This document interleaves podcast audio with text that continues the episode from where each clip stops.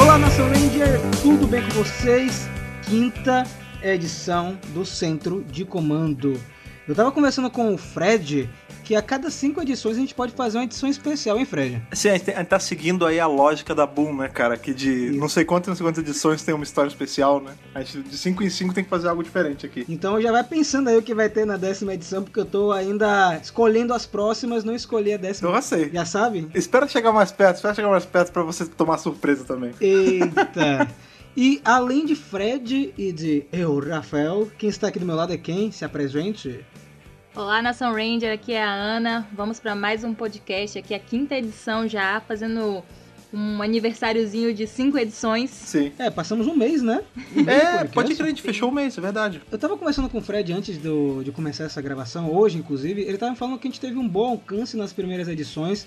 É, eu não esperava isso e quero agradecer muito a vocês que já apoiaram esse projeto, abraçaram um centro de comando em 30 dias. É Sim. o pessoal do Pod Squad. Do... É. Mas realmente, cara, a gente tá. Toda semana eu trabalho com parte de ideia de marketing e tal, então eu gosto de fazer muito relatório para me manter é, por dentro do que tá acontecendo. E eu fiz um do, do centro de comando. E eu tô vendo que assim, é vertiginoso. Todo, todo a edição, né, todo dia de lançamento tá sendo cada vez maior. Assim, tipo, a gente tá subindo umas porcentagens ah, boas por semana, então tá entrando mais ouvinte.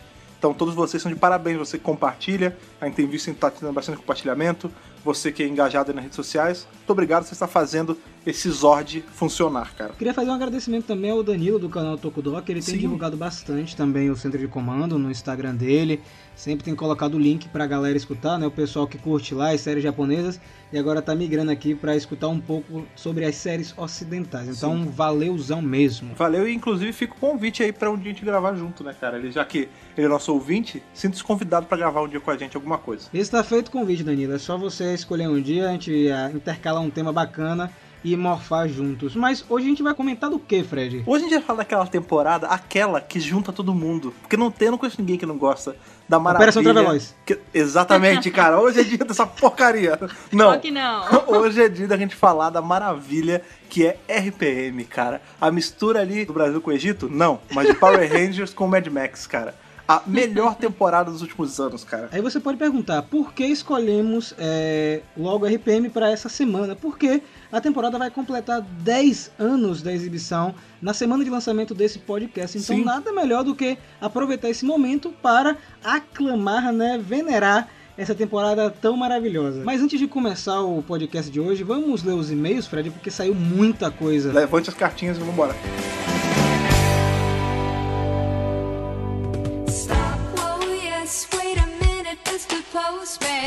Começando em mais um bloco de leitura de e-mails. Rafa, você, né, a gente tem mais uma unidade, nós crescemos com um programa chamado O Mundo de Bigman. Sim, cara. Sim, tinha um momento em que a gente tinha ali tanto a Rose quanto a Lisa, né, que eram os assistentes do Bigman, puxando as cartinhas assim, querido Bigman, tal coisa, tal coisa, tal coisa. Então hoje nós seremos essas pessoas, nós teremos esse papel de puxar as cartinhas ali daquela, daquela coisa com manivela que elas usavam para ler o que os nossos amigos, nossos queridos ouvintes falaram com a gente essa semana. Então, por favor, puxa a primeira cartinha de hoje e conte pra gente o que, que tem nela. Então, é, Fred, é, a gente recebeu um, uma resposta do Heitor Assad. Para quem escutou o podcast passado, o Heitor ele é o dublador do Preston em Power Rangers Ninja Steel e ele respondeu o seu e-mail.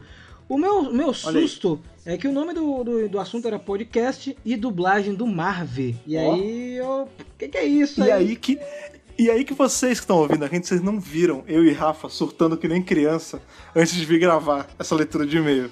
Porque ele vai ler, ele vai. Vocês vão entender. Então, ele botou assim: Olá, meus queridos mó fenomenais. Primeiramente, fiquei muito feliz de lerem meu e-mail no episódio 4. Muito obrigado pela atenção. Está lendo agora de novo no episódio 5. Sim, é, sim. O Heitor Assari. Ele falou: Respondendo ao tema do programa, fico com o Fred em relação à Era Saban colocando turbo a partir da entrada do TJ e espaço como minhas favoritas. Olha aí, Fred. Que maravilha. O Heitor e eu já somos amigos já. Olha que beleza. Tá vendo? já na era Disney tenho duas respostas. Uma que seria a melhor temporada e outra que seria a minha favorita. Considero RPM a melhor por conta do roteiro, dos personagens oh. e principalmente pelo Dylan, que na minha opinião é um dos melhores personagens da franquia em um todo. Acertou aí o tema da, da edição dessa vez, hein? Tá, tá tudo muito sincado, né, É, cara? Isso, isso é muito bom. Ele botou assim: a profundidade que colocaram nele me faziam ficar doido pelos próximos episódios. Mas a minha favorita da era é Fúria da Selva. Adoro os uniformes, os personagens, o tema de abertura, as cenas de luta, a temática de Kung Fu. Enfim, adoro ela em geral. Finalizando com a Neo Saban, sinceramente acho todas bem fracas, mas dou um destaque para Samurai e Super Samurai. Engraçado que ele não falou de Ninja Steel, Ele né? não escolheu a dele. É. É, faz parte, é o gosto do cara. E ele falou o seguinte: É. e só pela brincadeira, segue em anexo a morfagem do Marvel de Hyperforce dublada. Abraços. E aí, Fred? Heitor, não é? aí. Heitor, Heitor, vem aqui, meu amigo. Bo- Pega o fone de ouvido e bote mais próximo dos seus ouvidos ainda. Não é brincadeira. O que você fez aqui é seríssimo, cara. Primeiro, que nós dois aqui, menino Rafael e menino Frederico, estavam muito felizes vendo esse vídeo antes. E nós, talvez na- no momento que esse podcast for ar, isso já aconteceu. Nós colocamos nas nossas redes sociais marcando o pessoal de Hyperforce. E eu realmente espero que isso tenha um quadrilhão de retweets, cara. Porque o mundo merece a sua voz dublando o Marvel, porque ficou perfeito. Sério, eu não tenho nada, nada de negativo falar sobre Ô, isso. Fred, agora a gente vai chamar o Heitor pra dublar os episódios de 3 horas, sacou? De Hyperforce. Nossa! Coitado, cara. Heitor, muito obrigado aí, viu, cara? De verdade. E o convite Sim, tá feito bom. ainda pra você participar da edição aqui do podcast. A gente vai entrar em contato com você pessoalmente, então manda pra, pro nosso e-mail é, o seu contato pessoal pra gente agendar essa edição sobre dublagem, que é bacana, hein, Fred? É, tanto sobre dublagem quanto se a gente um dia fizer um- uma edição do podcast sobre Ninja Steel. É, seria legal ótimo. chamar ele, né? A gente tem aí várias, vários momentos em que dá pra chamar o Heitor aí, porque foi muito maneiro isso que ele fez, de verdade. Valeu, cara. E agora eu vou puxar mais uma cartinha aqui, viu, Fred? Sim, sim, puxa. É do Gustavo Lopes. Salve equipe Mega Power Brasil, me chamo Gustavo Lopes, tenho 21 anos, sou designer gráfico e moro em São Paulo, capital. Um abraço pra São Paulo aí, eu tô aqui em Salvador, Olha, mas legal. tá em São Paulo. Esse lugar que não é o meu lugar de nascença, mas me acolheu com muito carinho. É mesmo, Fred, você é de onde? Eu sou carioca, pô. Nascida e criada no glorioso bairro de Jacarepaguá, no Rio de Janeiro. Ah. Mas como minha esposa aqui de São Paulo, eu vim morar aqui. Então temos aqui pessoas de vários lugares comentando, porque a Ana também não é de Salvador, tá, gente? A Ana é de outro lugar também, de Minas. carioca do Brejo. A Ana já morou em vários lugares, a verdade é essa. Mas enfim, o Gustavo Lopes ele fala assim: "Pa- primeiramente quero parabenizar por todos esses anos vocês produzirem um ótimo material para nós fãs de Power Rangers aqui do Brasil. Sou um fã da velha guarda, acompanho o Mega Power e não sei ao certo desde que ano, mas sei que acabei conhecendo quando rolou um evento há muito tempo atrás, acho que na Bahia, com o Rafael postando fotos no grupo do Facebook juntamente com o cosplay do Ranger Vermelho de Mega Force. Acredito que Oh, foi um pouco antes da temporada da estreia na televisão. Cara! Ele é das antigas mesmo, hein? Nossa, isso aí foi na época do Toku Bahia, que era um outro site que eu tinha antes do Mega Hero, que virou o Mega Hero depois. Então, ele conhece a gente desde 2012 e 2013, então no início do Mega Power mesmo. Que maneiro, cara. Cara, que legal. É, desde então acompanho nas redes sociais, inclusive um abraço pra ele, sempre comentando sobre ele ser o eterno Ranger DJ. É verdade, sua, sua época de discotecagem, né, Ah, cara? que legal. Pô, é muito, é muito bom saber disso, que tem gente que acompanha desde de outro, outro meio, né? Você tem fãs, cara. Oh. Você tem, tem fãs do, do Rafael. Enfim, agradeço imensamente pelo que fizeram pela franquia aqui no país. Graças a vocês, muitas pessoas voltaram para o universo de Power Rangers, além de aumentar o nosso fandom. Bom, Sim. queria que discutissem sobre o jogo Legacy Wars. Sei que não é o foco, Opa. mas acabam sempre mencionando, mas eles mas nunca entrando a fundo. Vocês jogam certo? Qual o nick de vocês? Qual os times que usam? Os personagens? Existe uma aliança do Squad do Poder? Estou certo? Então, ele quer que a gente faça um, um podcast sobre Legacy Wars, um podcast sobre jogos. Isso é muito legal, eu não tinha pensado nisso. A gente pode fazer uma, já fazer uma promessa, que quando sair o. Vai sair o jogo de console agora pra Switch, PS4. Eu tô pensando. Tô pensando, não, eu vou comprar assim que sair. A gente podia fazer um, um podcast sobre jogos de Power Ranger no geral. A gente dividir também em, em épocas, como a gente fez lá no canal, né, Fred? Faz anos 90, Sim. anos 2000, acho Sim. que dá pra fazer uma coisa, uma pincelada bacana. E ele botou assim: ainda sonho com um vídeo ou live de você jogando contra os inscritos. E aí, Fred? Isso é legal também. Mas aí depende da conexão daqui. Pois é, essas paradas assim de vídeo de live da gente fazendo, eu prefiro guardar pra um dia que tivermos todos ao vivo juntos. Porque, por exemplo, agora vai sair o jogo tabuleiro, né? O de tabuleiro é Heroes of the Grid. É tanto grid, cara. O Heroes of the Grid, que é o jogo tabuleiro, vai sair. E eu tô pensando se pegar, da gente fazer, mas aí a gente tem que estar junto pra É jogar. isso, eu quero fazer, Fazer a uma live viajar aí pra São Paulo, vocês vindo pra cá, e a É. gente fazer um jogão, cara. Tem muita coisa envolvendo jogos Power Ranger e o podcast para chegar, mas deem tempo ao tempo, jovem. Pronto. E ele, ele, ele terminou assim, a propósito. Meu nick no Legacy Wars é Lopes. Aí tem um, é um Lopes escrito de uma maneira diferente, depois a gente procura. E ele botou, obrigado pela atenção, forte abraço, que o poder os proteja e continuem com esse trabalho magnífico que vocês produzem. Valeu, Oh, Gustavo. E Gustavo, respondendo aí a sua pergunta, temos uma aliança no Legacy Wars, que é justamente o Squad do Poder. Entre lá e venha doar fragmentos para eu conseguir comer o jogo. Você perguntou Olha, sobre a, olha, a olha equipe que só gente- que danado. Você perguntou sobre a equipe que a gente joga mais. Eu tenho jogado bastante com Rito e Sled de assistência, o Ranger Preto do filme. Como É, eu vi, achei até inusitado isso aí, isso- essa equipe sua aí, viu, cara? É porque é um, é um combo muito bom que eles fazem, cara. Inclusive, recomendo se vocês estiverem aí com problemas pra subir na liga, usem esses três que dá muito certo. Você tem a sua, Rafa? Qual você usa aí normalmente? Cara, eu, eu sempre tô mudando. Eu gosto muito de jogar com o Andros, é, Ah, é com Ele o é azul do filme e com o Sled. É, é um time que eu gosto bastante. Mas é, meu segundo time assim de coração é o vermelho de Mary Morphin, que eu já tunei ele pra caramba. Ele, ele dá uns golpes bem legais.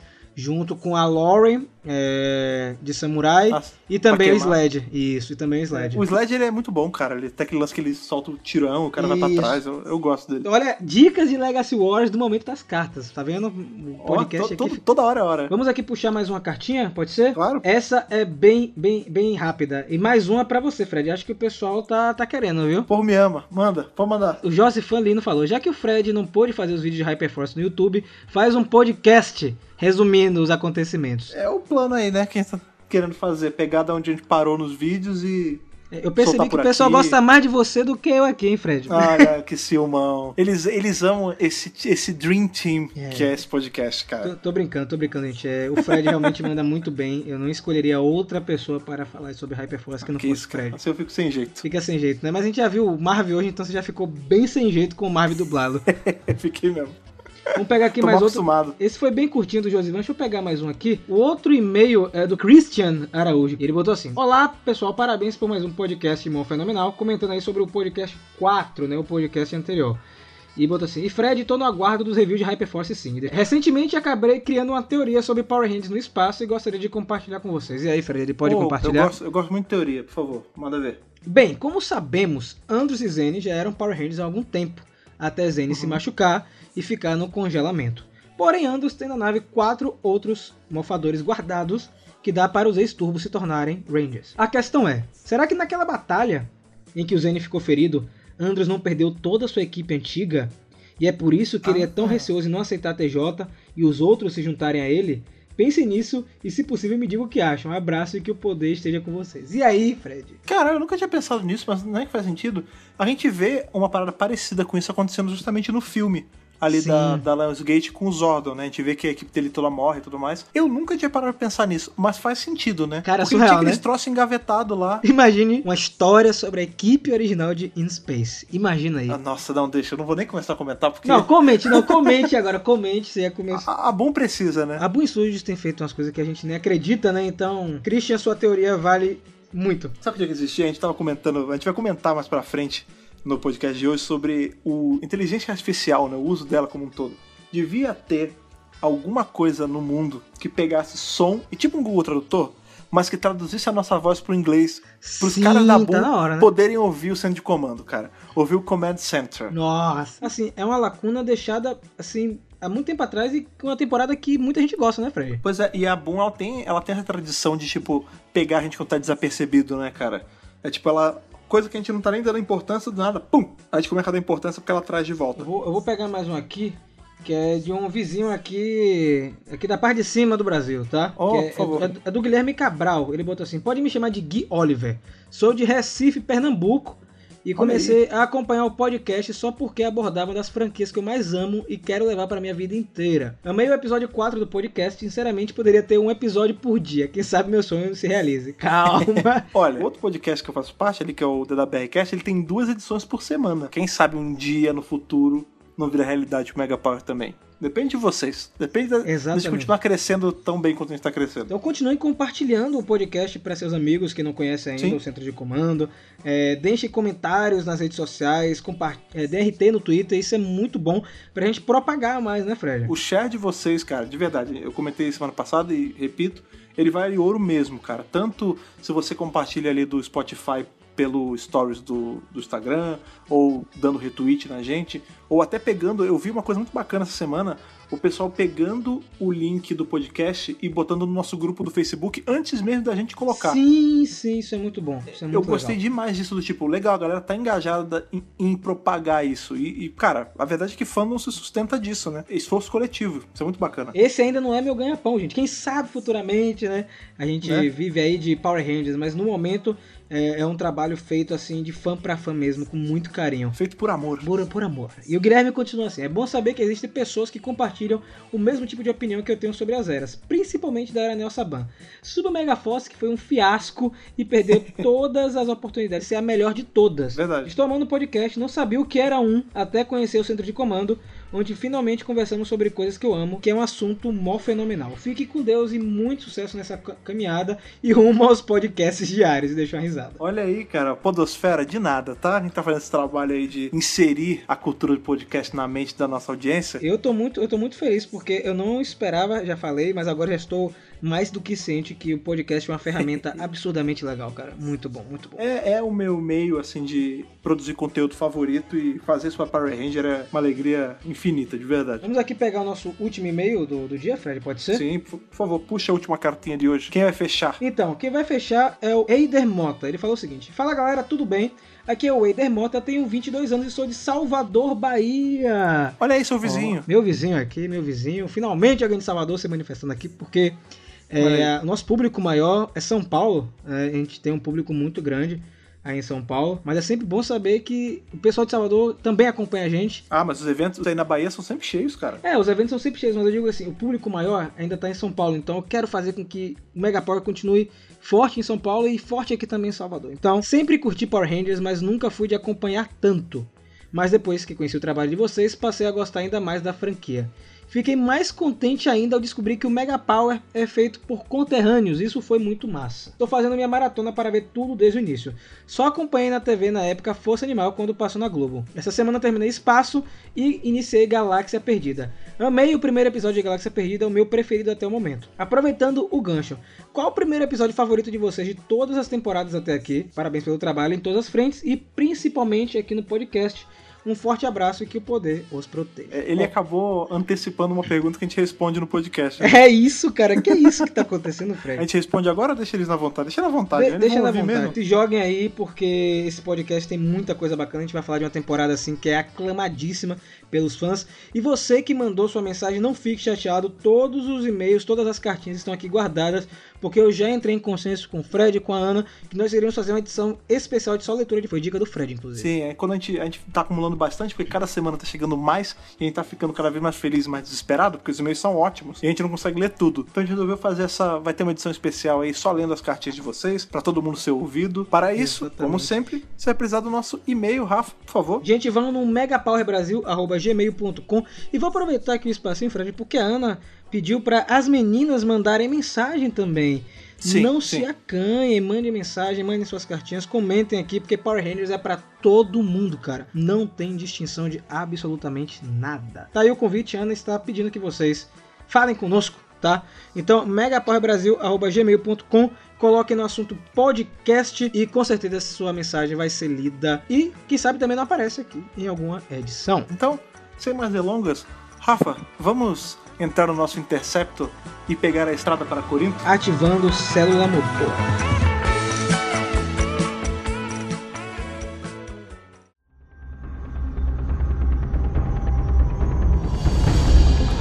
Agora, para começar essa nossa edição comemorativa, é duplamente comemorativa, né? Nossa quinta edição e também a comemoração aí dos 10 anos de RPM. A gente, claro, né, vai entrar em falar da história, mas como gancho, eu queria jogar aqui para meus colegas de mesa qual foi a primeira impressão que vocês tiveram quando vocês começaram a assistir RPM? Porque eu contei a minha semana passada, né? Foi aquele susto tal de, meu Deus, o que, que tá acontecendo? É tudo, é tudo meio Ed, né? Tipo, tem o lance da, da flor, do deserto e tudo mais. Mas eu quero saber de vocês, qual a primeira impressão que vocês tiveram de cara com essa temporada? Então, é, quando eu assisti RPM pela primeira vez, foram os episódios soltos na Band. Eu uhum. lembro que passava na Band a temporada. É, e como foi algo solto, eu não tive é, aquela ser rigoroso para assistir. Uhum. Eu só vim assistir RPM depois, completo, em outra ocasião, E eu fiquei muito surpreso porque é, não pare, parecia uma temporada de Power Rangers no primeiro momento. Isso que eu ia falar. Foi bem diferente. É, e RPM, só abrindo um parêntese, tem um, eu tenho um carinho especial pela temporada, não só por ser a temporada que eu mais gosto, mas foi a primeira temporada que eu assisti completo com a Ana, a gente junto aí como casal. Ah, que Foi a primeira temporada que a gente assistiu, então eu tenho um carinho absurdo com essa temporada. E a minha impressão, assim, foi de surpresa. Eu não sei como foi com a Ana. É, comigo, é, eu sabia que eu tava assistindo a série Power Rangers, não foi surpresa igual a Thaís que sentou do lado e falou: Ah, vamos assistir esse Mad Max doido aí que você tá assistindo. Eu sabia que era Power Rangers, mas a todo momento ali naquele, principalmente no primeiro episódio, você fica meio deslocado, sem saber o que tá acontecendo, porque não parece com Power Rangers, né? Parece que Power Rangers ali é um plus naquela, naquela série. Tipo, ah, eles também se transformam, mas tem toda uma história, tem toda uma estética. Você percebe que tem um cuidado com a E série. até narrativamente falando, quando a gente para pra pensar, essa é uma temporada que ela não começa no começo, quando a gente para pra pensar. Lá, Se a gente pega Mighty Morphin Sim, sim. ou qualquer temporada agora Ninja Steel, geralmente a gente começa com o início dos personagens mesmo, né? Eles se descobrindo, eles aprendendo a ser Rangers. Aqui não. A gente começa com uma temporada andada já, né, cara? O que tá rolando já tá rolando. Tipo, o mundo já acabou, é, o mal já venceu, os três primeiros já são Rangers, né? Então, assim, a gente literalmente cai de paraquedas nesse universo paralelo, né, cara? É, eu na época não imaginava que ia, virar, ia acabar virando uma dimensão alternativa da franquia. É, para mim, deu a entender que ele era o futuro Uhum. é, da dimensão principal. É, e como era para ser a última temporada de Power Rangers, eles jogaram é, todas as cartas na mesa. Eu vou comentar isso um pouco mais pra frente. É, falando da história de RPM, é, eu fiquei muito impressionado com a mistura é, de elementos é, e de referências a outros filmes da cultura pop. Sim. De cara, assim, quando abre a primeira, a primeira cena do episódio inicial, que é o Estrada para Corinto, você de cara lembra de Exterminador do Futuro, é, Mad Max, que são obras é, conceituadíssimas é, do universo da ficção científica. Não sei se vocês tiveram essa mesma impressão que eu tive. Ah, sim, mas isso é, é impressão automática, né? Assim, eles nem. Eles nem se preocupam em disfarçar, muito pelo contrário, né? A ideia é fazer soltar os olhos mesmo. É, eu acho que é exatamente como o Fred falou, eles não escondem, eles colocam de cara logo, ó, a gente tá referenciando essas grandes obras porque a gente quer construir uma grande temporada aqui, então a gente vai buscar referências boas, né? Referências que os próprios roteiristas e produtores é, gostassem. Então, como o RPM foi mais livre, assim, né, já que era pra acabar ali, é, eu acho que eles tiveram muita liberdade em trazer referências deles próprios, fazer algo que eles gostariam de assistir e não pensar tanto assim no público-alvo e mais assim, tipo, ah, o que que eu e os fãs da minha idade iam querer assistir. Foi aquilo que a gente até comentou na semana passada, né? Parece que, como não tinha ninguém olhando, né? Do tipo, ah, a Disney não tá vendo mais, esse troço vai acabar. Vamos transformar isso aqui no, no showcase do que a gente gosta, né, cara? O Ed Guzelian, ele foi o roteirista principal da temporada, né? Ele roteirizou do primeiro ao ao 18º episódio e foi justamente isso. É quando ele foi chamado pela Disney, a Disney falou: "Faça o que você quiser. Você tá livre é, para trabalhar com, com sua imaginação, o que é que você quer entregar para a franquia". E ele falou justamente isso, que ele queria entregar um material é, que fosse para os fãs que acompanharam Mary Morphin, então o pessoal que já estava mais velho, que é justamente isso que você e a Ana falaram. E é, é legal que você vê que não só, não só em relação a, a referências, assim, óbvio, né? Isso tem bastante, mas até nos temas e nos detalhes que a temporada aborda. Por exemplo, é, a gente tem Corinto sendo a cidade principal, e Corinto também é quase um personagem, né, cara? Porque você vê que ela é. É o, o panteão ali de- do que sobrou do mundo. E é legal porque Corinto é uma cidade que existe no mundo real, né? Não essa Corinto, óbvio, mas existe uma Corinto É grega. Sim, sim. Existe a, a Corinto é uma cidade na Grécia. E na antiguidade ela era tipo a cidade que detinha arte, cultura. É, talvez seja uma alusão, inclusive, sim, né? com certeza. Deixa eu dar um pause aqui, porque tem gente que não conhece RPM, tem muita gente que comenta no Mega Power frequentemente. É, eu vou assistir RPM, muita gente por conta do Fred comentar bastante é, da temporada, tanto em podcast quanto nas redes sociais. Sim. Então, gente, é basicamente o seguinte: um vírus de computador criou um exército de soldados robôs para dominar o nosso planeta. É, e como o Fred comentou, é, a, a humanidade foi quase completamente destruída.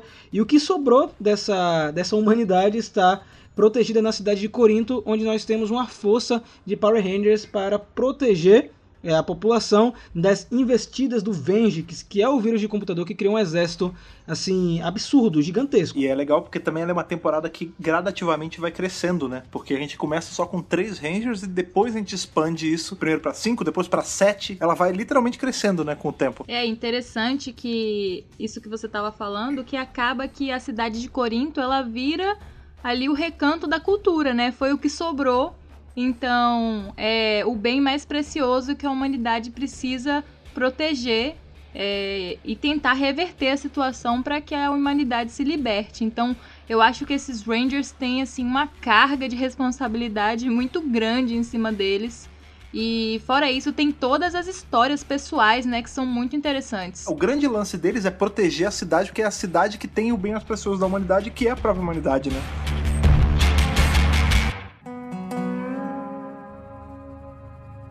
Vamos aproveitar do início, voltando para o início, já que você estava comentando das primeiras impressões. O que, que, vocês acham do episódio inicial, que é o Estrada para Corinto? É, queria que cada um falasse um pouco. É, vou adiantando minha parte aqui, vai ser bem breve. Para mim, ele é o primeiro melhor episódio de Power Rangers de todos os tempos. É, vem logo atrás é, Corrida para o Espaço, é, não sei se é Corrida para Espaço. Corrida para Espaço é o último de tudo, mas o primeiro episódio de Espaço é o meu segundo episódio inicial favorito. O primeiro é o Estrada para Corinto de RPM. E com vocês aí? É, eu acho que também eu gosto muito assim dele. Tudo, tipo, a estética dele, a fotografia. É muito legal porque ele já expõe de cara pra gente como a temporada vai ser, né? Tipo, a temporada tem aquele filtro estourado laranja. Aí você vai conhecendo, tipo, o que Ana comentou mesmo, né? Que a personalidade, as histórias pessoais dos personagens ela pesa muito para a história, mais até do que em outras temporadas. Né? Então a gente já vê mais ou menos como cada um, como o Dylan funciona, como todos os personagens funcionam, assim, no geral, as gimmicks deles, enfim, os maneirismos, tudo é apresentado de cara naquele episódio, do tipo, se você só vê aquele, você já entende como é tudo, né? É, é muito bem feito nesse primeiro episódio. É, exato. Eu acho assim, eu destaco que me chamou a atenção muito a fotografia, né, que a gente já vem falando, né, que é a parte estética, visual, é, isso chama muito atenção. Acho que qualquer pessoa que pegar para assistir vai se surpreender.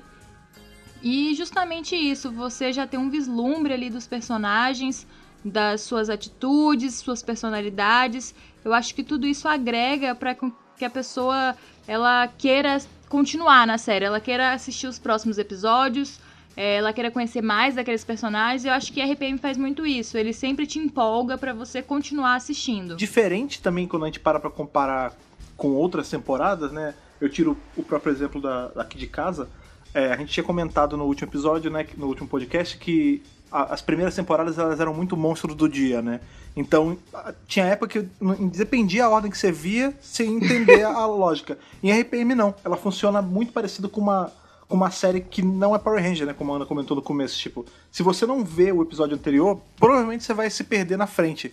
Porque Sim. é tudo muito continuado. Essa temporada é serializada, né? Ela é uma história gigante com leves pausas. Só para fazer um paralelo, é, RPM estreou na mesma época que outra série de tokusatsu americana, que não foi produzida pela Saban ou pela Disney, que foi Kamen Rider o Cavaleiro Dragão, que é uma uhum. série que também segue o mesmo tom de RPM, que é trazer uma série de super-herói é, que tem uma base para crianças e tenta transformar o público, né? Mudar o, o target, o público-alvo.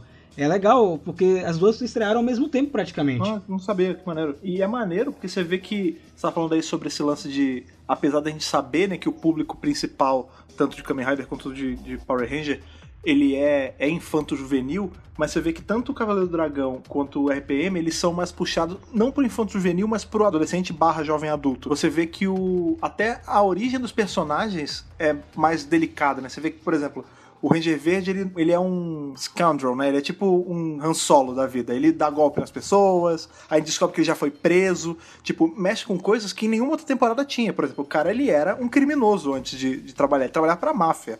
E isso, assim, não é nem dito sim, de, sim. de forma leve, tipo, ah, é um negócio que parece a máfia. Não, é a máfia da cidade, entendeu? E ele dever dinheiro, tipo, todos esses detalhezinhos dão uma envelhecida, entre aspas, no público automaticamente, né, cara? Agora eu vou, eu vou dar uma dica para quem quer ter uma experiência boa quando for assistir RPM.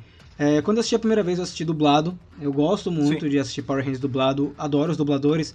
É, mas quando eu vi pela primeira vez é, com áudio original, é, conseguiram passar melhor é, a temática e a atmosfera da temporada. ficou tudo mais a ver com, que, com a proposta de RPM. Então, para você que gosta de, de ver o material legendado, assiste legendado. É uma dica aí que eu dou pra cair de cabeça, cair de cara assim nesse universo de RPM, porque tem muita coisa legal para ser aproveitada. Sim, com certeza. Eu quando eu vi, é, eu vi dublado também, eu vi ela toda dublada, mas a gente tem uns detalhes na, no áudio original, como o Rafa falando, por exemplo, como essa é tipo a última sociedade do planeta, a gente tem pessoas de vários lugares, né? Então você vê que, tipo, tem um que tem sotaque escocês, o outro, como era gravado na Nova Zelândia, né? Pessoas, alguns têm sotaque neozelandês, o outro tem sotaque americano, tipo, dá essa sensação de multiculturalismo naquela sociedade. Tipo, é uma cidadezinha minúscula, mas que tem gente de tudo que é lugar do planeta, sabe? Porque realmente foi o último lugar que sobrou. Outra sensação boa que a série me traz, já que você tá falando disso, da cidade ser pequena, né? E dessa multicultura que acontece, é como eles vivem, assim, pacificamente e confiantes nos Rangers, né? Que é uma coisa diferente. A gente geralmente vê o contrário. É, as pessoas não confiando nos Power Rangers, sempre tem um clima de desconfiança, sempre é, tem a identidade secreta. E no caso de RPM, não. Eles são uma força que estão ali para defender a cidade. Todo mundo sabe quem eles são, todo mundo confia neles e fica inclusive aguardando quando acontece alguma coisa que eles apareçam para salvar todo mundo.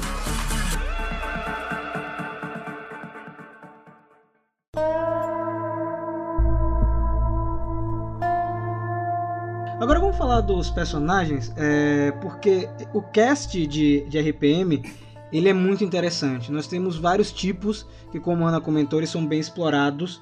É, eu queria começar com o meu Ranger favorito da temporada, que é um dos meus Rangers favoritos de todos os tempos, que é o Dillon. Ah, sim. O Dillon, para mim, é um dos Power Rangers mais B10 que já tiveram. É muito misterioso. Todo o clima, desde a apresentação dele, é, é, de mistério, você não, não conhece o personagem. E tem a ver com outro personagem da cultura pop, que é o Max, do Mad Max. Sim. Que é aquela compenetrado, sério, não tem muito humor. Jaqueta de couro, né? É, exatamente, usa couro. Ele tem o carro, tem o Interceptor, Interceptor. né? Que é o carro do, do Mad Max. Então, para mim, o Dylan é legal porque, apesar de a gente ter um líder muito forte e marcante nessa temporada, que é o Scott, o Dylan, ele recebe muito destaque e é a primeira vez em Power Rangers que você tem uma temporada que foca no Ranger preto. Sim, e é, é legal você ver que como essa temporada a gente tá fazendo toda essa, essa esse comparativo, né? Que a gente tá há dias aí de ter de Beast Morphers entrar enquanto, no momento que a gente tá gravando, né? E a gente tá muito nessa expectativa de tipo, ah, é um paralelo RPM, será que é uma continuação? Mas o próprio RPM, ele rimava com outras temporadas, né? A gente vê que, por exemplo, a gente tá falando do Dillon, né? Que ele não é o, o, Ranger líder ali, não é o Ranger vermelho, mas ele, por momentos, ele assume essa postura de líder, né? A gente vê que tem até uma certa rivalidade entre ele e o vermelho e tudo mais. E a gente vai ver ao longo da temporada, inclusive se você não viu a temporada, eu achava bom separar o podcast aqui porque vai ter cheio de spoiler.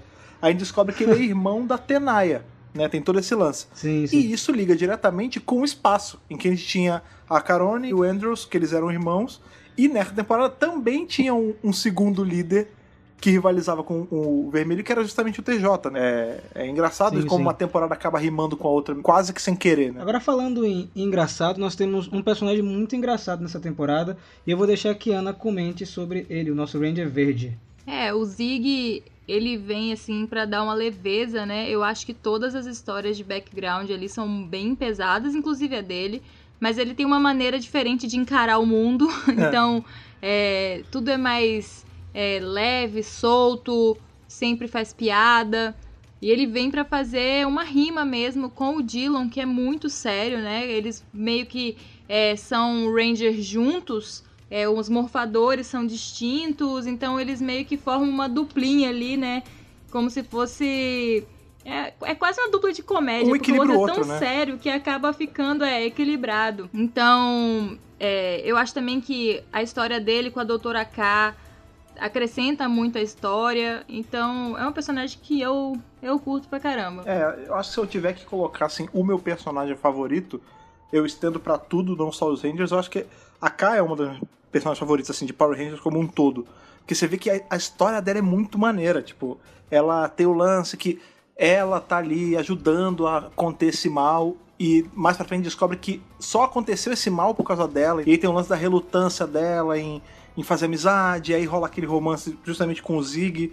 Tipo, você vai ver na personagem, ela, ela vai se se permitindo, né, com, com o tempo. É muito legal essa curva da personalidade dela. Eu gosto demais, cara. A Doutora K, ela, para mim, é uma das personagens mais importantes na franquia, porque não sei se vocês recordam, mas no terceiro episódio que eu assisti recentemente, que é o Chuva, é, mostra é, que a Doutora K ela descobriu a rede de morfagem. não sei se foi sozinha, mas pra, provavelmente foi. Ela conseguiu acessar a rede de morfagem que ela chama de um biocampo que liga todos os seres vivos e conseguiu a partir de, dessa, dessa energia criar os trajes dos Power Rangers e os Zords. Então ela é muito inteligente, ela é uma personagem super capacitada e que se não fosse ela, a gente estaria morto. É, eu acho assim que eu, os quadrinhos têm uma grande chance aí de aproveitar essa personagem e trazer ela é, para outros universos, entrar em contato com outros Rangers, porque eu acho que é uma personagem muito rica. É, inclusive a gente tem a, a atuação dela em Shattered Grid, né, cara? A gente tem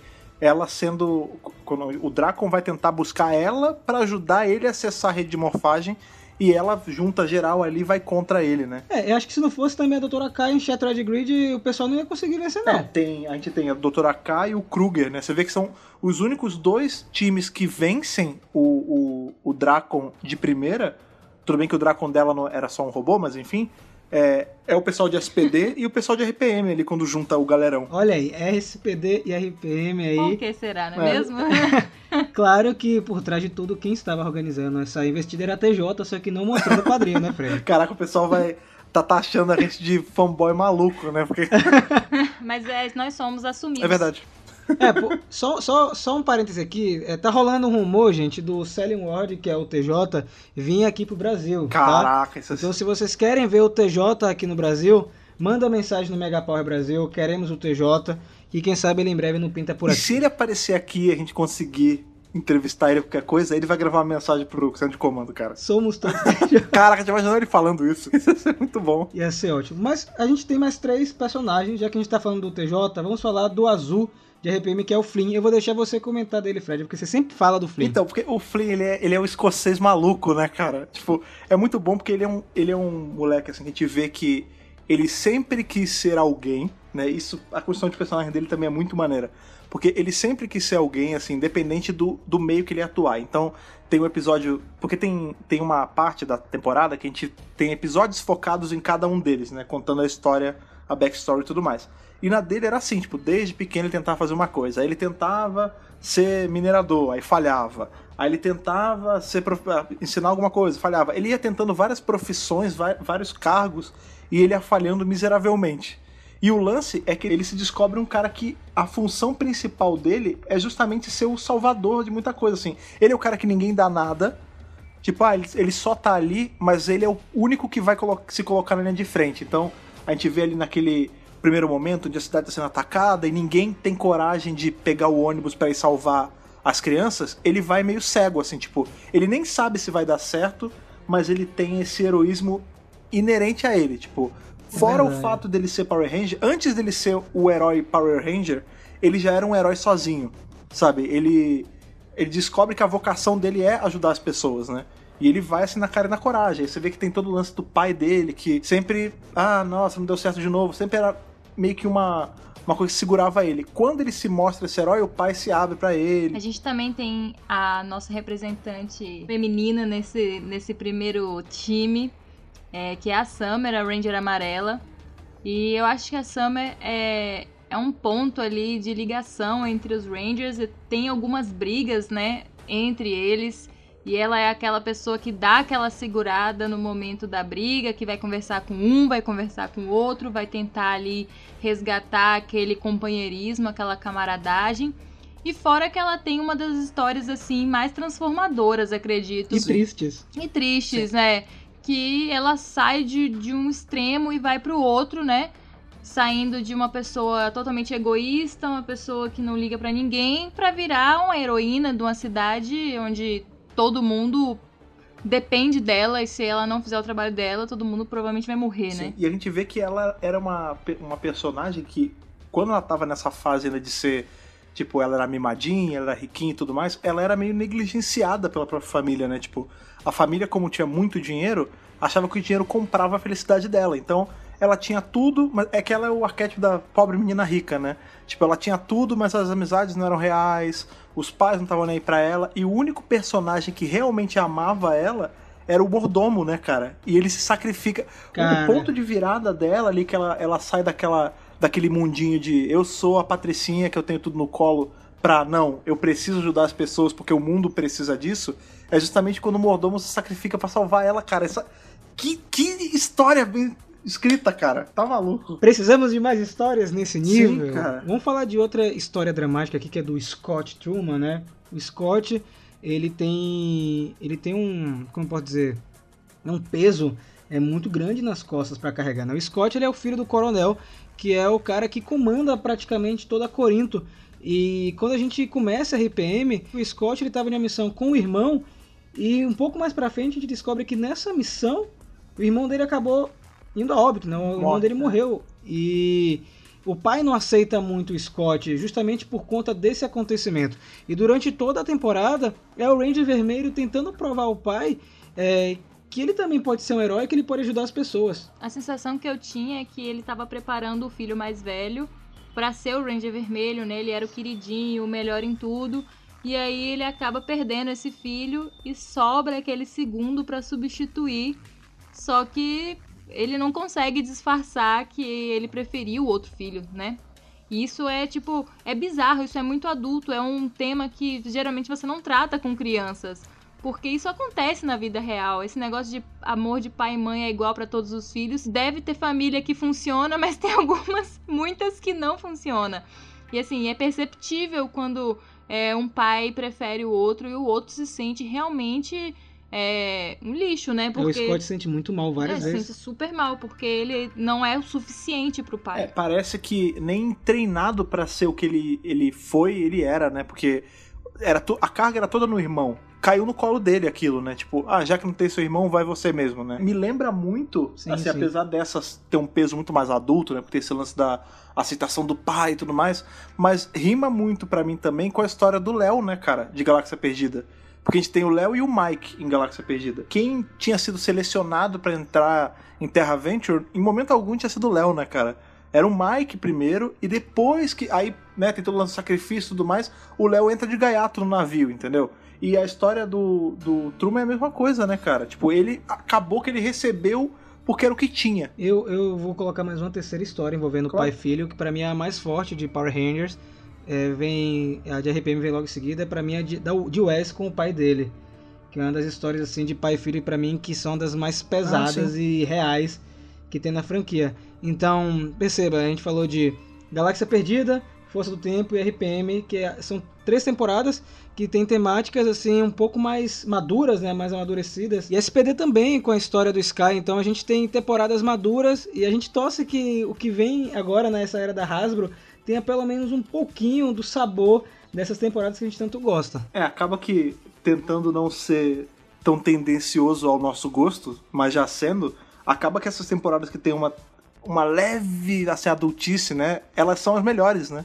A gente tem, a gente comentou semana passada sobre as melhores temporadas, a melhor fase pra gente, e acaba que é justamente essas temporadas que se que ousam brincar com coisas mais sérias e não ficar só naquela mesmice do mundo da semana e do, do alívio cômico, entendeu?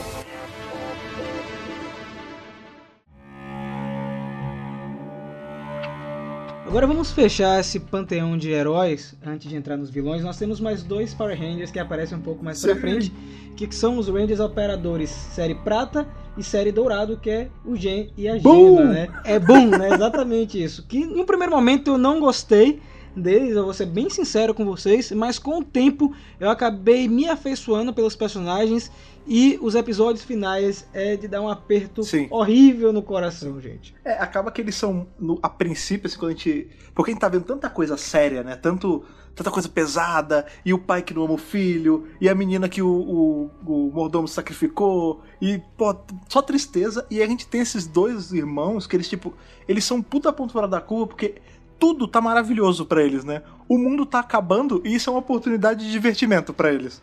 É, e aí acaba que soa estranho, né? Assim, quando a gente vê esse baque. Mas a história deles, né, que é diretamente ligada à história da K, ela é muito pesada, né? Você vê que eles só são assim, vou botar entre um trilhão de aspas, né? Abobados, porque eles não tinham convívio social com ninguém. Tal qual a K, tipo, eles viviam. Eles cresceram trancados numa, numa organização do governo. Que era sopa de letrinhas, né? Se não me engano. Que é também. É uma outra parte que a gente tem que comentar mais a fundo, né? Que é toda essa, essa instituição. Que, tipo, literalmente usava eles como computadores, né? Tipo, eles só estavam ali para dar conhecimento para todos os estudos deles. Eles não eram pessoas, quase. Nenhum dos três, né?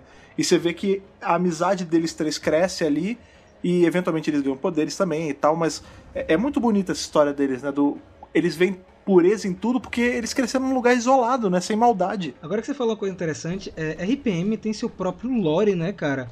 RPM tem todo um, um, um background é, gigantesco que podia virar uma franquia uhum. própria, né? Um Power Rangers RPM Series, contando várias histórias dentro desse universo. Uma coisa que sempre me deixou curiosa é: será que Corinto realmente foi a única cidade que resistiu? Será que alguma outra cidade resistiu e também se fechou e também arrumou um jeito de se proteger? Bem, Olha só, está seria começar, bem né? louco, hein, se... pois é, seria bem louco se, se a gente tivesse, assim, um quadrinho, né, contando o que aconteceu no resto do mundo e, quem sabe, aumentando essa mitologia de RPM. Eu acho que todo esse lance dessa temporada ter uma lore própria, né? Ela é muito material que dá para ser explorado no universo expandido, assim, porque ela levanta muitas perguntas. Né? Tem essa do, ah, será que eles realmente são a única cidade no universo, no mundo que sobreviveu? Eu acho meio difícil. Mas tem também, tipo, tem perguntas do tipo, legal, a K ela acessou a rede de morfagem. Será que até 2009 não houve nenhuma outra equipe de, de heróis nesse universo? Do tipo, o que estava acontecendo nos anos 90 desse mundo? Será que tiveram Rangers em algum momento? Será que a Rita estava na lua desse universo em algum momento? Será que tinha Zordon? Será que tinha Ninja? Será que tinha Alpha? Tipo, fica toda essa pergunta. Será que os eventos que aconteceram no resto da, da série como um todo tiveram algum paralelo nessa história? Boom Studios Revele isso aí pra gente, porque nós precisamos saber, por favor. Agora, só para fechar esse bloco, é, vamos aqui falar o Ranger favorito de cada um. Começando com a Ana. Eu acho que o meu foi a Summer, justamente por causa da história dela e dela sustentar aquela equipe ali com muito jogo de cintura. Ah, eu gosto de todos. Assim, tipo, eu, eu tenho, eu tenho uma. eu tenho ali uma uma preferência pelo azul e pelo verde, mas eu acho que o Zig leva, assim, para mim, tipo, justamente para ele trabalhar em conjunto com o Dylan, né? Tipo, ele ser o lado cômico do núcleo mais sério de todos, né? Eu, eu gosto, o lance dele se envolver com a máfia, ele preso, eu acho muito engraçado e muito bem escrito essa parte também. Então acho que para mim é, é Zig na cabeça aí. Então, o meu favorito, eu já falei, é o Dylan, não tem nada mais a declarar. Ele é o Ranger Preto mais B10 de todos os tempos. E agora na sequência a gente vai falar dos vilões de RPM, porque tem coisa bacana para comentar.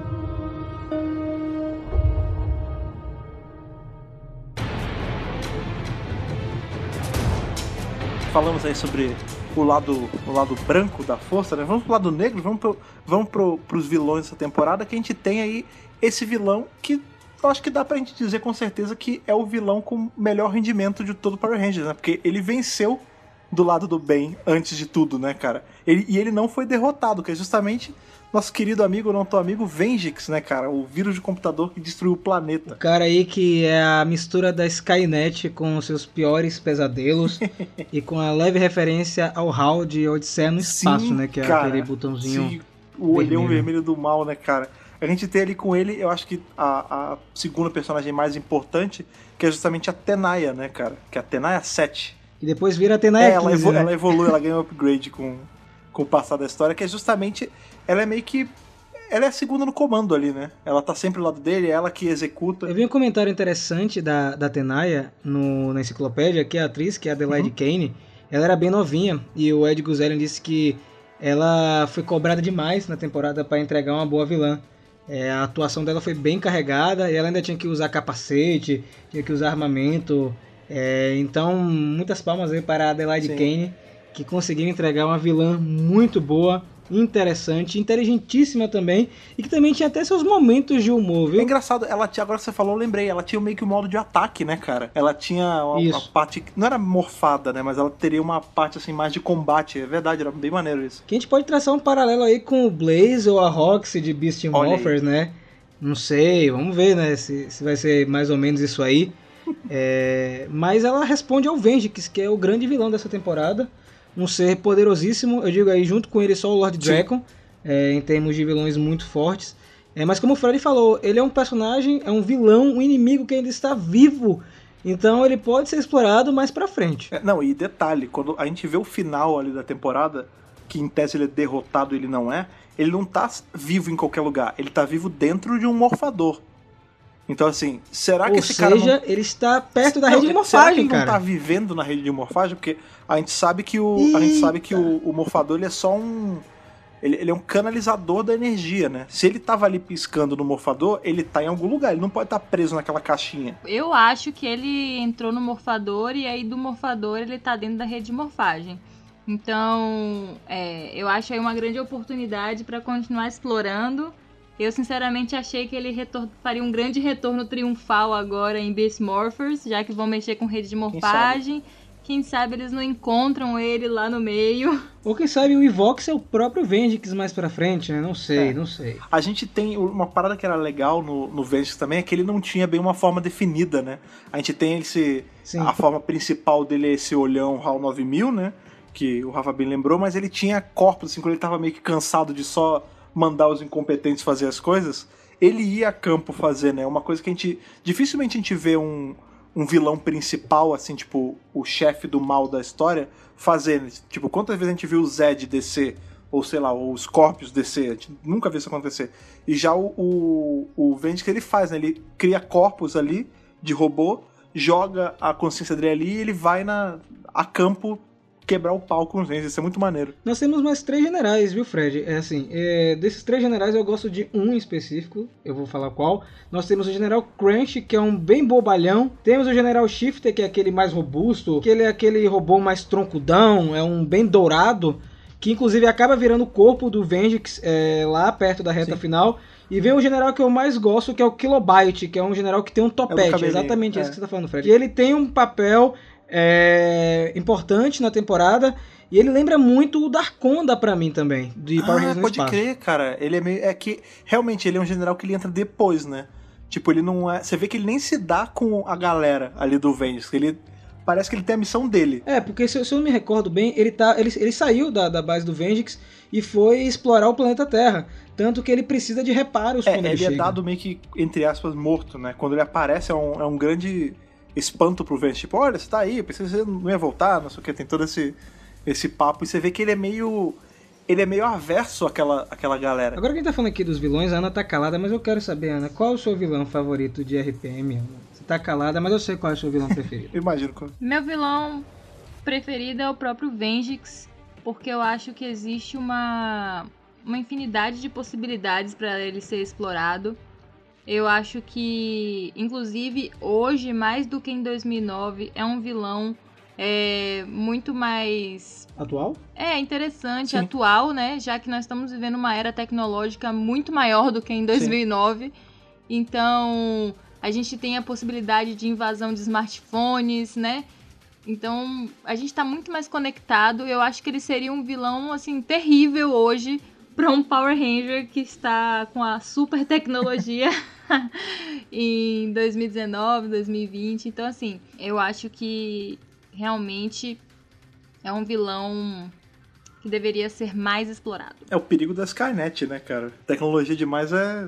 Não é tão bom assim. O Google, pô, eu tava conversando Caraca, com o Lucas, crer. o Lucas falou que o Google, ele vai dar a louca é, daqui a alguns anos, né? Ele vai chegar e vai matar todo mundo que nasceu antes é, de 2005. Pra todo mundo que nasceu em 2005, é, que nasceu em 2005, só viu o Google, né? O pessoal que nasceu em 2005 Quem sabe viu- viver sem ele tem que morrer. É, tem que morrer. Então, é, o Google é o Cara, mas ó, não precisa. Esse papo de ah, ele ainda vai ficar louco, não precisa ir muito longe, não, cara. Não sei se vocês lembram uns anos atrás que o Google tava nessa de investir em. naquele. naquela inteligência artificial dele que ele vai pegando todas as pesquisas do Google e vai fazendo imagens com as pesquisas. Cara, sim, sim, cara, Tem uns é troços surreal. assustadores. Primeiro que é uma coisa assustadora, assim, por base é bizarro isso já. É, e eles tiveram que meio que dar um shutdown nesse troço, porque o negócio tava ficando inteligente demais, cara. É, é muito assustador. Tem, tem vários casos aqui, abrindo um parêntese eh, na temporada em si, mas é uma coisa relevante a gente falar quando o tema. Cara, tem, eu tava vendo, eu tenho um Google Home aqui em casa, né? Que eu ganhei de presente. E ele vive com o microfone desligado, eu só ligo quando eu preciso usar, né? Porque eu tava vendo uns vídeos um tempo atrás de pessoas lá fora, né, que estavam reclamando com a Amazon que aquela Alexa, ela tava respondendo coisas que eles nem perguntavam. Sim. Do tipo, o cara falava assim, ah, sei lá, play Power Rangers RPM on Netflix. Aí ela falava assim, ah, tenho que te ensinar a falar por favor primeiro. Aí o cara, o quê? Ela, nada. Aí ela e dava play. Porra, já imaginou? E às vezes ela começa. É bizarro, ela começava a rir sozinha do nada. É, eu também vi vários vídeos e várias, é, assim, vídeos até engraçados e meio creeps, né, de conspiração das pessoas falando que a Alexa tá sempre ouvindo É, cara. e que às vezes você tá quieto e falando com alguém e de repente ela traz alguma coisa que você não, sei lá, não tava falando com ela especificamente, ou então, assim, dias depois, horas depois, ela traz uma parada que você tava conversando, sei lá, pela casa, sabe? Então, uns negócios bem assustador mesmo. Cara, todas essas paradas que tem inteligência artificial, assim, embrionária que a gente tem hoje, me assusta demais. Tipo, já, eu não sei, pode ser a nossa cabeça vendo padrão e ficando com medo à toa, mas já aconteceu com vocês, tipo, vocês estão conversando entre vocês, vocês dois em casa, com o celular do lado. Vocês estão lá falando, ah, vamos, sei lá, comprar um hambúrguer? Vamos. Aí quando vocês abrem o Facebook ou o Google, tem um ad de hambúrguer. Sendo que vocês não digitaram isso. Vocês só Sim. falaram. Isso acontece direto, cara. É Vendix, cara. Ele, ele já tá aí. Que cagaço que dá isso, cara.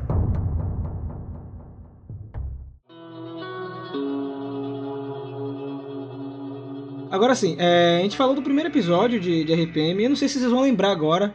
é, mas vocês têm algum episódio favorito da temporada? Eu não lembro, já vou falar logo de É, eu tô cara. tentando puxar um da, da memória. Eu, eu lembro muito. Eu não lembro se isso é um episódio só ou são vários, mas os episódios que mostram o, o lance lá da sopa de letrinho, o episódio que mostra. que revela né, que a criação do Venskis veio da cá, e justamente o episódio que aparece o Zig preso. Que é ele na cadeia tocando terror, Sim. é muito engraçado. Então, é, eu gosto muito do primeiro. Eu falei que a Estrada para Corinto, já assisti milhões de vezes. E também gosto do- dos últimos episódios, que são episódios assim muito legais, porque você sente a, a- você sente a sensação de medo, sabe? Que é Vendix tomando conta de Corinto. Você lembra disso, lembra? Ana? Lembro, eu lembrei agora sim do episódio que eu gostei, me marcou. Foi o episódio que acontece ali aquele reencontro da Tenaya com Ah, o sim. Dillon. Sim, Então, muito bonito. É, existe umas reviravoltas, é interessante. Então acho que eu vou ficar com esse, porque eu não lembro realmente mais É, de é nenhum. bonito, né, cara? E é engraçado que tá falando sobre esse lance de, de episódio favorito. Eu não sei se. é, eu acho que deve ter outras temporadas assim, mas essa temporada é meio curta, né, cara? Ela tem só 32 episódios, tipo. É porque na verdade teve uma pressa pra pra terminar a RPM, né? A audiência estava muito baixa, é, as vendas de brinquedos também baixíssimas. Eu acredito aí, é uma especulação minha, tá, gente? Não é oficial. É, como é uma série que ela não apelava para brinquedos e se importava basicamente com o enredo, é, então as crianças mais novas não entendiam aquilo e não sentiam vontade de comprar nada. Então, RPM teve essa baixa. Eu tava lendo aqui na enciclopédia, para você ter ideia, é, Power Rangers Samurai, que é a temporada seguinte, acho que teve 40% a mais de faturamento, se a gente for comparar com RPM.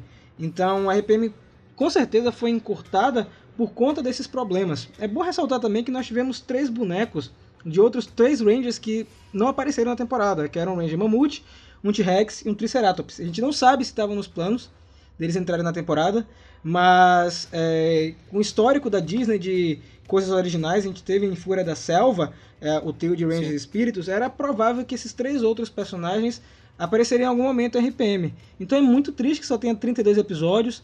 Eu gostaria que tivesse pelo menos 38, 40. Eu acho que podia dar uma encorpada a mais. É, fica muito corrido a segunda parte, mas é É, esse satisfatório. lance dos Rangers Extra é, é- foi meio que uma lacuna, né, que fica, porque os. Acaba que isso é um problema que toda adaptação sofre, né? A gente vê que com, com Beast Morphers agora, a gente tinha Go Busters, que era GB, e eles conseguiram dar uma desculpa pro GB na roupa, né? Que era Grid Battle Force. Mas aqui em RPM a gente tem o lance dos números, né? Que eles são operadores de série, né? Então é 1, 2, 3, 4. E os Lords eles têm os números também. E a gente vê que pula, Isso. né? Tem uns que tem número, mas não tem Ranger equivalente a esse número. Eu lembro quando a Thaís estava assistindo, ela perguntou, ué, mas não falta esses aparecerem? Porque se todos têm um número, então deve ter alguém que pilota esses também. E não tinha, né? E aí eu acho que realmente, parece que foi uma coisa que foi interrompida. Assim, tipo, eles iam trabalhar mais isso e, e acabou pela pressa, não rolou. Já que a gente tá falando de Zord, eu queria colocar aqui que eu fiquei muito feliz nessa temporada que eles deram uma corrida né, nas lutas de Megazord. As lutas são muito Sim. rápidas. É, eles não perdem muito tempo de tela com montagem de Megazord, até porque os, os Zords de Goonja são assim muito é. caricatos, não combinam muito com é, essa parte visual de RPM. Então, Goonja assim, é versão japonesa, só pra quem não sabe. É. E assim, eu fiquei muito feliz porque assim, às vezes eu fico, me vejo assim cansada dessas batalhas de Zord, são muito repetitivas, não tem nada é, novo. E a obrigatoriedade, né, então, de ter, meio cansativo também. É, tem que ter. Aí, eles botaram assim, filtros também, né? É, eles botaram os filtros para ficar mais escuro, né, não ficar tão coloridão o Zord. Então foi uma parte boa. Então a gente se concentra mais na história, nas lutas deles como Rangers, mais do que em luta é, de Megazord. A gente tem nessa temporada até episódios que não chega a ter é, luta de Zord, assim. E sim, quando sim. tem, é tipo, sem brincadeira. Eu lembro que teve uma que, assim, é dois segundos. Ela começa com a luta já, começa com a luta acabando, e aí segue a história do tipo, ah, beleza, tem que ter? Tá aí. Dois segundos, teve. Vamos seguir com a história. Cara, eu acho isso muito bom porque você dá mais espaço para é, os cara. personagens. É, se a gente for comparar RPM com outras temporadas, é, talvez seja a temporada que tenha os seus protagonistas mais bem desenvolvidos porque eles têm aqueles episódios dedicados e as histórias deles ainda se intercalam uma com as outras e a gente acaba conhecendo mais deles nos episódios seguintes, né? A gente tem uma relação do Dylan com a Summer é, que é construída que infelizmente para mim terminou de um jeito qualquer, Sim. né? Eles podiam ter usado um pouco mais. É... Mas a RPM é, um, é uma temporada muito rica é, em termos de material que poderia ter sido muito mais explorada. Agora, só um detalhe, voltando àqueles três Rangers dos brinquedos, eu pensei, Fred, que eles iriam aparecer em algum momento em Shattered Grid. Eu pensei de verdade, mas é, não eu, aconteceu. Eu acho cara. que esse vai ser daqueles que, assim, tá ali. O, o, dia que alguém quiser fazer uma parada bombástica, eles vão usar. Porque o design deles é maneiro também. Eu lembro que tem um que ele é meio ciano, né? Um azul mais, mais gritante, ele tem Isso. uma gola, assim, é muito legal, cara. E, e RPM, voltando nessa parte de que Ana falou dos Megazords, é, é interessante também porque na versão japonesa os robôs eles falam, né? Então eles tiveram que cortar muita coisa para transformar Goonja em RPM. O Ed Guzelian, que foi o roteirista inicial, ele assistiu Goonja e ficou espantado com aquilo. Ele, em outras palavras, não gostou da série japonesa e quis trazer um, um material é, que fosse mais a cara dos fãs mais velhos e que fosse muito mais comestível, digamos assim, né? Ao longo né, do Super Sentai, a gente tem algumas temporadas que são bem mais leves, né? A gente tem ali exemplo de Karendia, que é que virou Power Ranger Turbo aqui, e Go também era uma temporada muito bobinha, tipo, ela era muito ela parecia um programa só para criança, assim, tipo, pra criancinha mesmo. Você vê que todos os Zords tinham carinha, todos eles estavam sorrindo. É, o, o Zord parece um bonecão, né? Ele, ele, não parece nem um Zord, ele parece um brinquedão mesmo. É, e é muito distoante com o tom, né? Eu acho que foi até a Ana que falou agora há pouco, tipo, destoa demais com o tom dessa temporada, né? E gozado, né? Porque Sim. acaba que eu não consigo não traçar um paralelo. A gente tem tanto Goonja quanto Karendia sendo temporadas bobinhas no Japão, que viraram temporadas mais sérias, né? Em Tuba a gente tem também, a gente tem o lance de o, é, o centro de comando é destruído, os Zords são quebrados ali, é, tipo, eles quebram mesmo, vão pro chão, tem tudo. Eles têm que fugir da terra. E em RPG é a mesma coisa, né, cara? O mundo tá destruído, eles estão se estão reclusos num cantinho só. É engraçado nessa né, a coincidência, tipo, temporadas bobinhas viram temporadas muito sérias aqui no ocidente, né? E ambas temporadas com temática de carro, né? Então, eles conseguiram bem fazer essa essa mudança aí de, de teor nas temporadas. E, e é claro que isso é o que mais chama a atenção. Muita gente procura RPM justamente por ser uma temporada que ela é fora da caixa. Eu sempre recomendo o RPM para quem quer é, ver Power Rangers com outro olhar. E, e assim, ah, só tem RPM nessa pegada é, em Power Rangers? Não, cara. Eu recomendo Força do Tempo, Galáxia Perdida, Espaço, Resgate. SPD. São temporadas, SPD, são temporadas que também seguem é, é, essa temática. O meu único ponto negativo em RPM é o que aconteceu quando o Chip Lin assumiu. O Chip Lin, ele é conhecido por ter trabalhado em Galáxia Perdida, Resgate, Espaço, que são temporadas fantásticas. Só que quando ele pegou é, RPM nessa segunda metade, do episódio 19 para 20, Eu, eu acredito que a história de Tenaya com Dillon não era para ser o que aconteceu. Eles seriam irmãos? É, ele, eu, eu- é, uma, é, uma, é uma especulação minha, tá? Uhum. Isso não é oficial. É, eu li na enciclopédia que realmente estava sendo encaminhado para os dois serem irmãos. Tanto que o Chip ele sentiu é, facilidade em construir a história, porque ele já tinha feito isso em Power Rangers no espaço com Astronema e Andros. sim. Mas eu tenho pra mim, Fred, assim, é uma coisa minha, de que no fundo não ia ser isso. Olha aí. Eu, eu sinto, eu sinto isso, não sei porquê. Eu, eu acho que eles não iam ser irmãos Mas você acha que eles vão ser o quê? ou ia ter uma reviravolta maior. É, na época rolou um rumor bizarro né, na internet de que na verdade o próprio Dillon ele era uma armação do Vengix. Ah, poxa, esse maneiro. Que ele tinha sido colocado para se infiltrar na equipe e destruir a equipe por dentro. Caralho. E não existia esse lance da Tenaya com ele. Eu gostaria muito que essa ideia é, tivesse sido utilizada. Eu sei que é uma ideia muito ousada Sim. e ela ia dar um passo muito maior é, na temporada, porque o rumor ele conclui dizendo que os Rangers teriam que matar o Dillon no final, Caraca, esse porque ele ia ser tomado completamente pelo Vengix. Então, eu não acho que ia seguir essa, essa pegada, Aham. tá?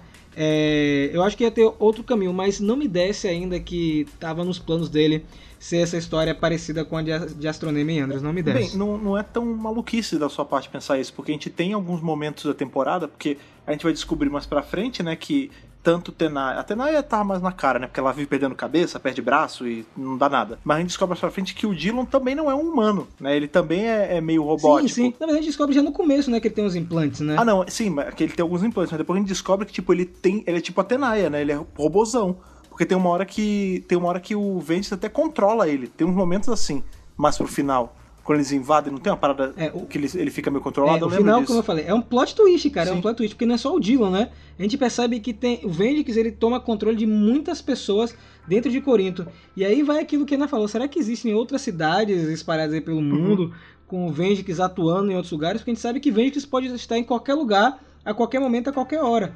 Então, é, fica a- aquele lance de a gente não saber de fato o que aconteceu com o resto do planeta. Cara, tem, realmente, porque tem um. Deve existir mesmo, porque a própria sociedade de Corinto. Ela tem umas, umas atuações de resgate. Não sei se você lembra que tem um episódio, que é inclusive o episódio do furgão, que a gente tem um, uma- um furgãozinho que chama Go Onger, né? Que é em homenagem à, à temporada aí de Super Sentai. É, que eles vão numa missão pra resgatar uns refugiados numa cidade. E no fundo é Sim, uma baita sim. armação, né? Então assim, se tem esse lance, essa, se é uma rotina eles saírem pra reconhecimento, pra resgate, deve ter outros focos de civilização ao longo do planeta. É, e inclusive o Vengex podia estar controlando esses lugares, já que provavelmente os Power Rangers só estavam em Corinto mesmo, né? Então, seria legal um spin-off onde os Rangers fossem pra outra cidade, onde o Vengex estava atacando pra ajudar aquele lugar também. E só voltando um pouco pro que o Rafa estava falando sobre a Tenaya e o Dillon, eu concordo, eu acho que o rapaz que estava escrevendo ele tinha uma visão mais obscura ali. Eu acho que desde o começo dá a entender que tem esse climão do Dillon não fazer parte daquilo É. ali, dele ser um outsider, sabe? De ele não fazer parte da equipe e parece que ele vai é, virar contra eles e virar um inimigo a qualquer momento, entendeu? Todos eles ficam com um pé atrás durante toda a temporada. Então eu acho que tava caminhando pra isso mesmo. Eu acho que ele ia se revelar, na verdade, o grande general do Vengeance no Caraca, esse fim. maneiro. E eu acho que seria, teria sido melhor, entendeu? Aquela história dele é mais do mesmo. Eu, eu não sei, eu fico pensando assim, porque, por exemplo, a gente tem. eu- qual é o nome do cara que tava escrevendo a primeira metade mesmo, Rafa, que tava com essa ideia? O Ed Guzelian. Eu vou chamar ele de Ed, que é mais fácil. Chama o de Ed, ele tava. Porque a gente já comentou, né, várias vezes que essa temporada ela foi meio que o filho feio da Disney. Assim, a Disney falou: ah, toca aí, não tô nem aí. E eles começaram a ir sozinho, fazendo as liberdades dele. Só que teve uma hora que a própria Disney teve que botar o pé do tipo, ô, peraí, calma aí, você tá pesando demais a mão. Bota o, chip, Sim. bota o chipilim, que ele é mais controlado, relaxa aí. Mas se tivesse ficado ele, vocês não acham que a Disney ia acabar se marcando por ter Rangers ruins demais? Porque, por exemplo, a gente tem ali em SPD, a gente tem uma equipe inteira de Rangers que se corromperam e que foram pro lado do mal só porque sim. Vocês não acham que ia ficar, tipo, dark demais essa era inteira se a gente tivesse, tipo, um Ranger infiltrado que é ruim e que morre no final. Não sei, eu acho que tá... ia ser maneiro ver. Eu, eu não ia reclamar, não. Mas você não acha que ia ficar pesado demais, cara? Eu acho que, inclusive, foi por isso que eles interviram. Eu acho que esse é um, pode ter sido um dos grandes motivos de terem tirado o cara e colocado o Chiplin de volta e falar assim: olha, a gente acabou de ler os seus roteiros aqui para os últimos episódios e não vai dar, tá? Então a gente vai te tirar aqui, vai colocar o rapazinho mais controlado. Já conhece a franquia. A gente já conhece a franquia, a gente já conhece o trabalho dele, sabe que ele não vai sair dos limites. Aí o cara deve falar, mas pô, você falou faz o que quiser. Aí a Disney falou, não, mas pera aí, né? Também não é assim. Com consciência. não é assim também. Limites, pô. Aí ele vazou e aí o Chiplin entrou. Então eu acho que pode ter sido um dos grandes motivos justamente ele ter, entre aspas, passado dos limites. Infelizmente essas brigas de bastidores não tem na enciclopédia, a gente não sabe o que foi que aconteceu. Tinha que ter uma enciclopédia não autorizada, né? Só com as tretas da, da galera, os barracos da, da Saban barra Disney. Mas de qualquer forma a gente sabe que foi encurtado, gente. Isso é bem claro. 32 episódios é uma temporada curtíssima, é menor que SPD, é menor que Fúria da Selva. É chato, porque chega um momento de RPM que você tá tão embalado na história e quando você vai olhar lá o seu contador de episódios, já tá perto do fim, cara. Já tá no 26, já tá no 25. Então É. você fica é, triste é, porque vai terminar e ansioso porque você quer chegar ao fim. Não, e a gente vê que até, tipo, a gente fica tão carente de, de coisas de RPM que a gente vê que na temporada seguinte, quando tem o crossover, é, nem os, os reis aparecem com o capacete o tempo todo, tipo, eles não podem nem desmorfar. Parece que é um troço assim, tipo, não mexe muito não. Tipo, a gente acabou antes, deixa quieto lá, não não interfere, entendeu? RPM só voltou a ficar popular depois de um tempo. É, quando, inclusive, eles chamam na enciclopédia do Super Fandom, que são os fãs mais hardcores que somos nós. É, RPM ganhou uma popularidade absurda depois. Muita gente acabou se tornando fã da franquia por conta de RPM.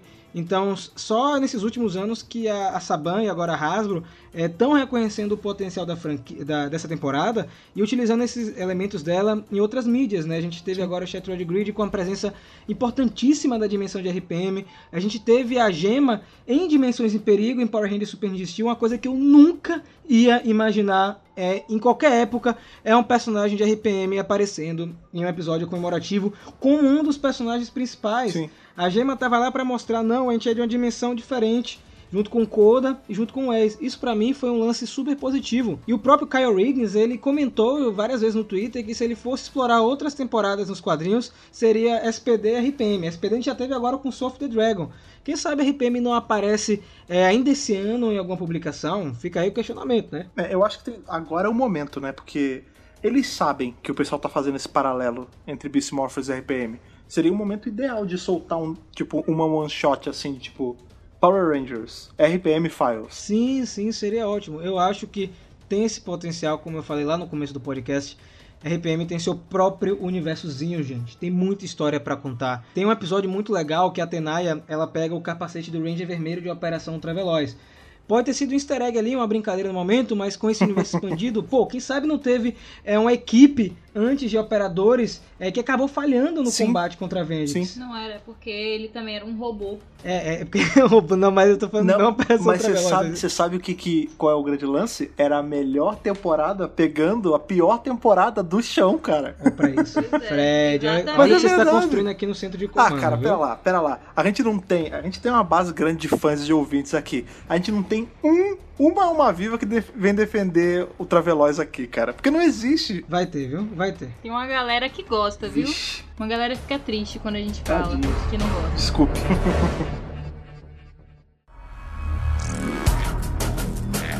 Então, gente, 10 anos após RPM, a temporada continua relevante. E aí, eu vou jogar esse negócio aí pra vocês, essa peteca aí pra vocês responderem. Olha, eu vou te falar. É, isso, inclusive, eu tenho aqui um bloquinho de anotação do lado que eu vou fazendo apontamentos pra perguntar pra vocês ao longo. É, e uma das perguntas era: RPM envelheceu bem? E eu vou te falar, sim. Se eu mostrar essa temporada daqui a 10 anos, ela não tá datada. Exato. Ela é muito bem feita. Até porque a gente tá nessa era, né, de futuro pós-apocalíptico, tem muita coisa saindo, cyberpunk, é, Mad Max Fallout, voltando, várias, exatamente, cult. Então assim, eu acho que ela vai virar, eu acho que se já não é, né, a temporada de Power Ranger cult. Então é mais assim, cultuada. é aquela coisa que todo mundo tem como referência e assiste ou apresenta quando quer né, mostrar Power Rangers para alguém. É, bem, a gente pega, né, seguindo o que a Ana falou sobre essa de ser a temporada, até de, de entrada, né, pra, das pessoas, ela, ela é a temporada que resgata um pouco o fã mesmo. Você vê que, até na enciclopédia você tá falando sobre o super fandom, né, cara? Você vê que eu sempre faço essa, essa, essa alegoria, né, do tipo, a galera, tipo, os fãs, eles estão envelhecendo. Tipo, eles querem continuar consumindo a mídia de uma forma mais adulta. E na TV, a única temporada que, que entrega isso, uma das poucas, né? É justamente a RPM, assim. Ela é a que faz mais isso, né? Ela é a que tem mais preocupação em, tipo, é, evolução de personagem, né? Construção de personagem. Tipo, ela se assemelha a séries grandes de, de ação por aí. Tipo, ela por momentos. Gente, eu lembro Sim. que a gente comentou no podcast passado que. Eu não lembro qual era a temporada, acho que era Samurai. Ou, não, Tempestade Ninja. Que ela parecia um sitcom ali uma malhação que por acaso eles eram Power Rangers. E nessa história é a mesma coisa. Parece que é uma, é uma série de tipo pós-apocalíptica ali meio militar que por acaso eles têm essa roupa colorida. A história é mais pesada, os conflitos são mais pesados, é, tudo tipo é mais bem construído e mais sério, né, cara? Eu, por isso que eu acho que ela envelheceu tão bem assim. O que eu gosto muito de RPM é que é, é uma temporada que ela brinca com a franquia. É, tem vários momentos muito engraçados onde brinca com os clichês de Power Rangers. Isso não é lycra, é, de onde vem as, as explosões e mostrando que você pode brincar com o seu produto e ao mesmo tempo entregar é, um produto diferenciado. Sim isso para mim que é o grande lance da temporada. É, ele sabe que você é o fã hardcore, ele sabe que você acha essa, esses elementos de Power Rangers inusitados, e eles, mesmo assim ele joga na sua cara e consegue transformar esses elementos em algo mais sério. Respondendo a minha própria pergunta, é, é uma temporada que não tá datada, eu peguei para reassistir agora recentemente, e eu senti a mesma paixão é, que eu tinha tido lá no passado, quando eu assisti a RPM pela primeira vez.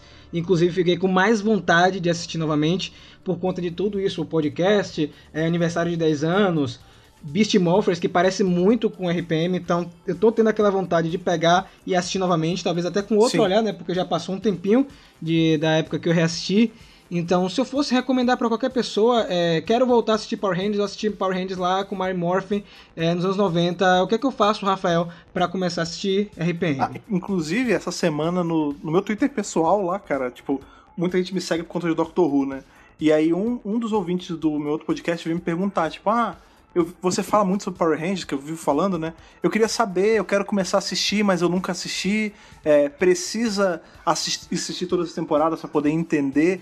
E tipo, e foi o que eu expliquei pra ele, né? Não precisa, as temporadas são meio fechadas entre si, mas. É, é, fechadas em si próprias.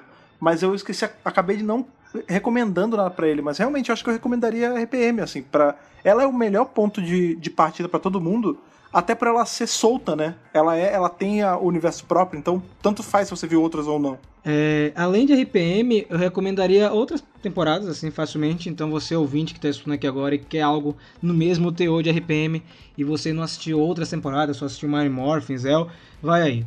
Espaço, Resgate, Galáxia Perdida, Força SPD. do Tempo, SPD.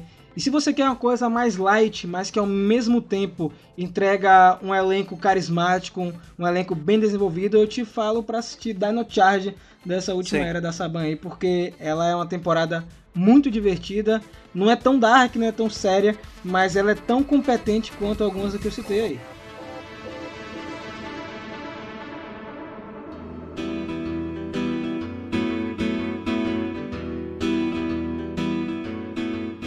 Com isso, né, a gente falou aí, a gente enalteceu essa temporada que eu acho que é um no-brainer, assim, pra gente. É a, a, temporada favorita, tanto aqui do, do, nosso trio do podcast, quanto da maioria das pessoas que escutam a gente, porque eu acho que não tem como, como aumentar mais a, o nosso amor por essa temporada do que com esse podcast. Mas, mesmo sabendo que a maioria de vocês gosta muito de RPM, é sempre bom saber qual a temporada favorita de vocês e o que, que você vê de tão bom qual o seu review, qual os seus apontamentos sobre RPM e responda a pergunta que nós jogamos aqui para vocês no bloco passado.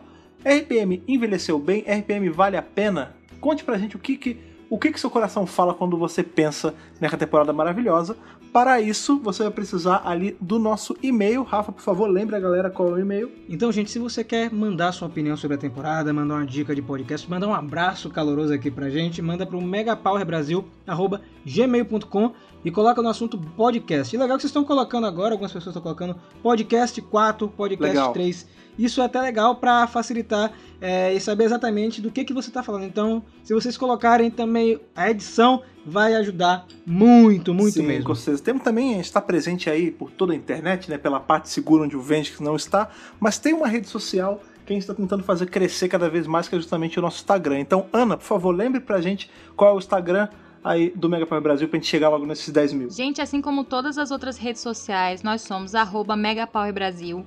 Vamos lá dar aquela força no Instagram pra gente chegar a 10 mil e liberar algumas funções para melhorar essa nossa comunicação com vocês e colocar é, programas, vídeos, enfim, indicações diretas para vocês nos stories. Então, Vamos dar essa força, vamos compartilhar, vamos mandar pro coleguinha para seguir também por lá. Exatamente. Falando aí em comunicação, como eu tava falando que é a nossa, nossa meta aí para crescer o Instagram, a comunicação aqui do centro de comando, o jeito que a gente chega a vocês é bem fácil, cara. Você pode acompanhar a gente pelo nosso site ali, que é o www.megapowerbrasil.com. Toda vez que a gente solta podcast, ele vai para você escutar dentro do site mesmo, mas ele também está presente aí em todos os agregadores de podcast. Então, se você usa o Android, por exemplo, você pode pegar o nosso feed RSS e assinar no seu agregador de preferência. Se você usa o iPhone e usa o iTunes, nós estamos presentes no iTunes também. Você pode assinar clicando no link do post ou procurando no iTunes por cento de comando. E também temos aquela que é a minha menina dos olhos, que é justamente o Spotify, cara, da onde está vindo uma audiência meio que exclusiva do Spotify. A gente teve aí pessoas chegando no Mega Power por conta do podcast, por conta do Spotify. Comece a seguir a gente lá, porque sempre que sai uma edição, ela já chega direto para você e você já pode vir bater esse papo semanal com a gente. Então é isso, pessoal. Quero agradecer mais uma vez por mais uma audiência maravilhosa. Procurem RPM para assistir. Não esqueçam de seguir o Megapau em tudo é, que a Ana falou e também seguir eu, Fred e a Ana nas nossas redes sociais pessoais. E é isso, nos vemos na próxima segunda e que o poder o proteja.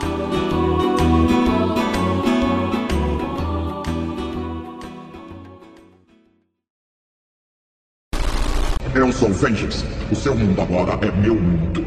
E o seu tempo acabou.